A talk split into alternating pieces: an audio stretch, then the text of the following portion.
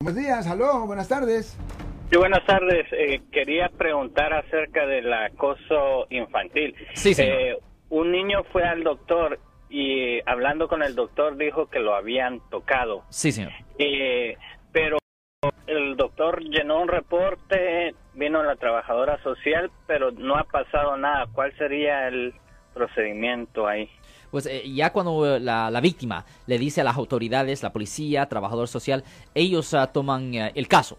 Eh, ellos investigan el caso, la policía, tratan de hacer preguntas a los testigos, am, obviamente hacen una llamada de pretexto contra el acusado donde graban la conversación entre el acusado y la víctima o entre posiblemente los padres de la víctima y el acusado para tratar de sacarle una confesión o una am, disculpa, algo enseñando que la persona posiblemente es culpable de la ofensa y si la policía cree que ya tiene suficiente evidencia, ahí es cuando van a arrestar a la persona. Ah, pueden ir a la cárcel de la persona, arrestar a la persona, pueden ir a la- al sitio de trabajo para arrestar a la persona, pero arrestan a la persona y generalmente ahí es cuando empieza la interrogación y cuando empieza la interrogación es cuando le digo a la gente que guarde silencio, nunca hable con la ¿Cuánto policía. tiempo lleva ese proces- procedimiento? Ok, no es blanco y negro, ellos tienen tres años desde la fecha que se hace la queja para proceder, señor.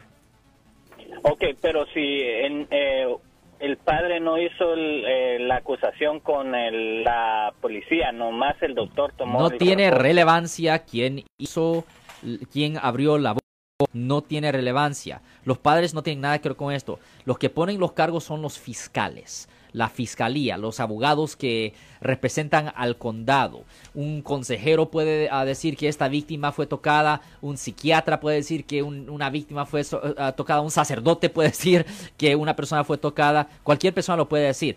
Simplemente la policía va, empieza una investigación, obviamente la policía va a hablar directamente con la víctima y ahí es cuando ellos deciden, ellos deciden presentar los cargos, la fiscalía, la policía, pero no los padres de la víctima, los padres no, absolutamente no. Yo soy el abogado Alexander Cross, nosotros somos abogados de defensa criminal. That's right. Le ayudamos a las personas que han sido arrestadas y acusadas por haber cometido delitos. Si alguien en su familia o si un amigo suyo ha sido arrestado o acusado, llámanos para hacer una cita gratis. Llámenos para hacer una cita. Ese número es el 1-800-530-1800. Estamos aquí en toda la área de la Bahía. 1-800-530-1800. Y como siempre, por casos criminales, casos penales, damos la primera cita gratis en nuestra oficina. Siempre estamos aquí todos los martes y viernes a las 12 y 35 respondiendo a sus preguntas con respecto a los casos penales. Y también nos pueden hacer preguntas en nuestra página de Facebook Live.